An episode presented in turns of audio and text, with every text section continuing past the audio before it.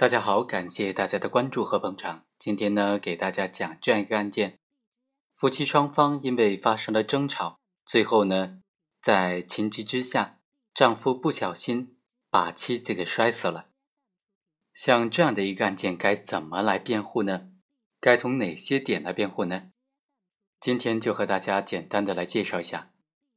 本案的主角王某和刘某是夫妻关系，并且还生育有两个小朋友。一天晚上，王某带着刘某去请朋友吃饭，席间双方都喝了几瓶啤酒，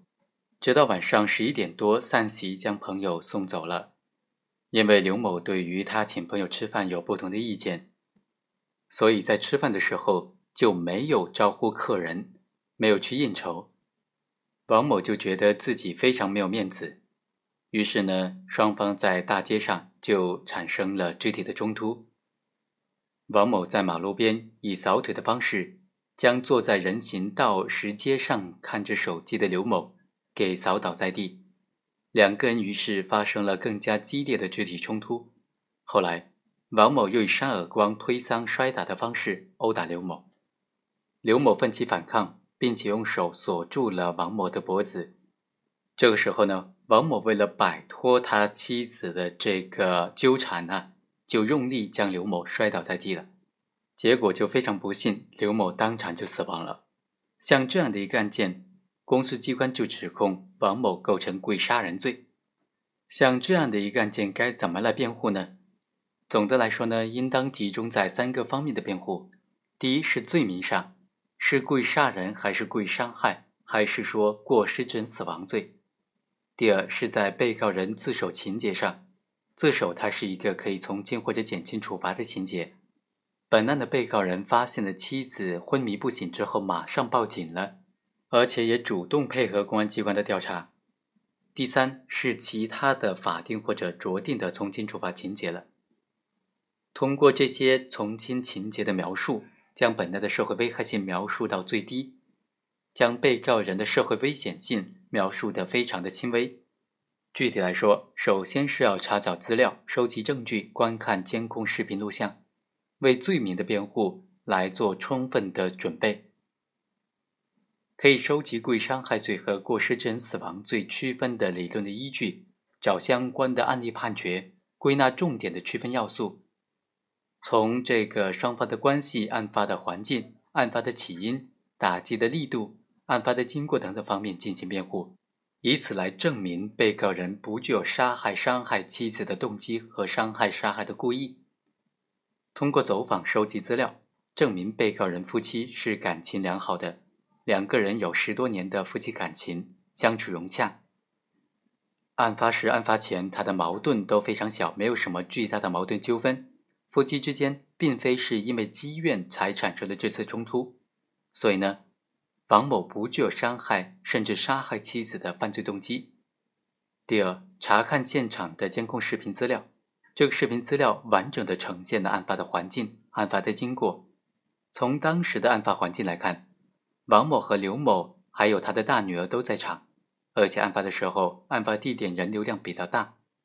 据此呢，就可以推断王某他根本就不可能具有伤害妻子的动机和目的，也不可能选择在这样一个地方。对妻子实施非常严重的暴力伤害犯罪。从案发的经过来看，王某采用了扫腿、打耳光、拉扯等等行为，暴力程度都没有达到对妻子的身体机能或者组织器官足以造成伤害的程度。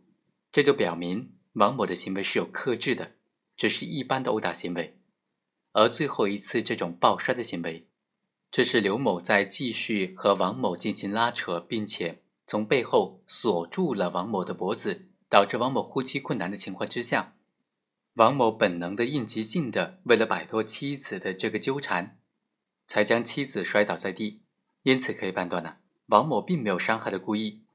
本案是属于过失致人死亡。另外啊，还需要查找依据，对于公诉人所认为的本案当中被告人没有如实供述的理由进行反驳。在审查起诉阶段，辩护人和公诉人就交换了意见，提出对罪名认定的意见。但是公诉人坚持认为王某是构成故意伤害罪的，认为王某是过肩摔摔死了妻子，他这种行为是属于暴力严重程度非常高的行为。公诉人在讯问王某的时候，他本人对于主观故意提出了意见，这就表明他没有想到自己的行为会导致妻子的死亡，主观上也并不希望妻子死亡。公诉人据此呢认定王某的认罪态度不好，属于翻供，没有如实的供述全部的犯罪事实，甚至连自首情节也不予认定。这个时候，辩护人就应当根据最高院所出台的这个关于被告人对于行为性质的辩解是否影响自首成立问题的批复当中的规定呢，用这个规定来反驳公诉人的意见，表明说行为人此举是对于自己行为性质的辩解，不影响自首的成立。另外，还需要结合被告人具有的其他的量刑情节。来充分的阐释社会效果和法律效果的相互统一，来追求一个缓刑的效果。首先呢，王某向被害人的父母，也就是他的岳父岳母以及相关的近亲属真诚的认罪忏悔，并且对两个老人做出了养老送终的承诺，通过积极的赔偿达成赡养协议，让老人在往后的生活当中有一定的保障。所以呢，就拿到了这个谅解材料。另外，还可以让他的小朋友给法官写信，表明作为子女内心的真实的想法和感受。在失去母亲的情况之下，他们不希望再失去父亲。另外，还可以说结合子女的抚养、教育、人格形成、心理疏导等等现实的问题，以及他父母的赡养、岳父岳母的养老送终等等问题，分析评估，如果王某被羁押。能够给这个家庭和社会造成的严重的后果，以此呢来感化法官，影响法官对于本案的定罪量刑。好，以上就是本期的全部内容，非常感谢本文作者对这个问题的分析。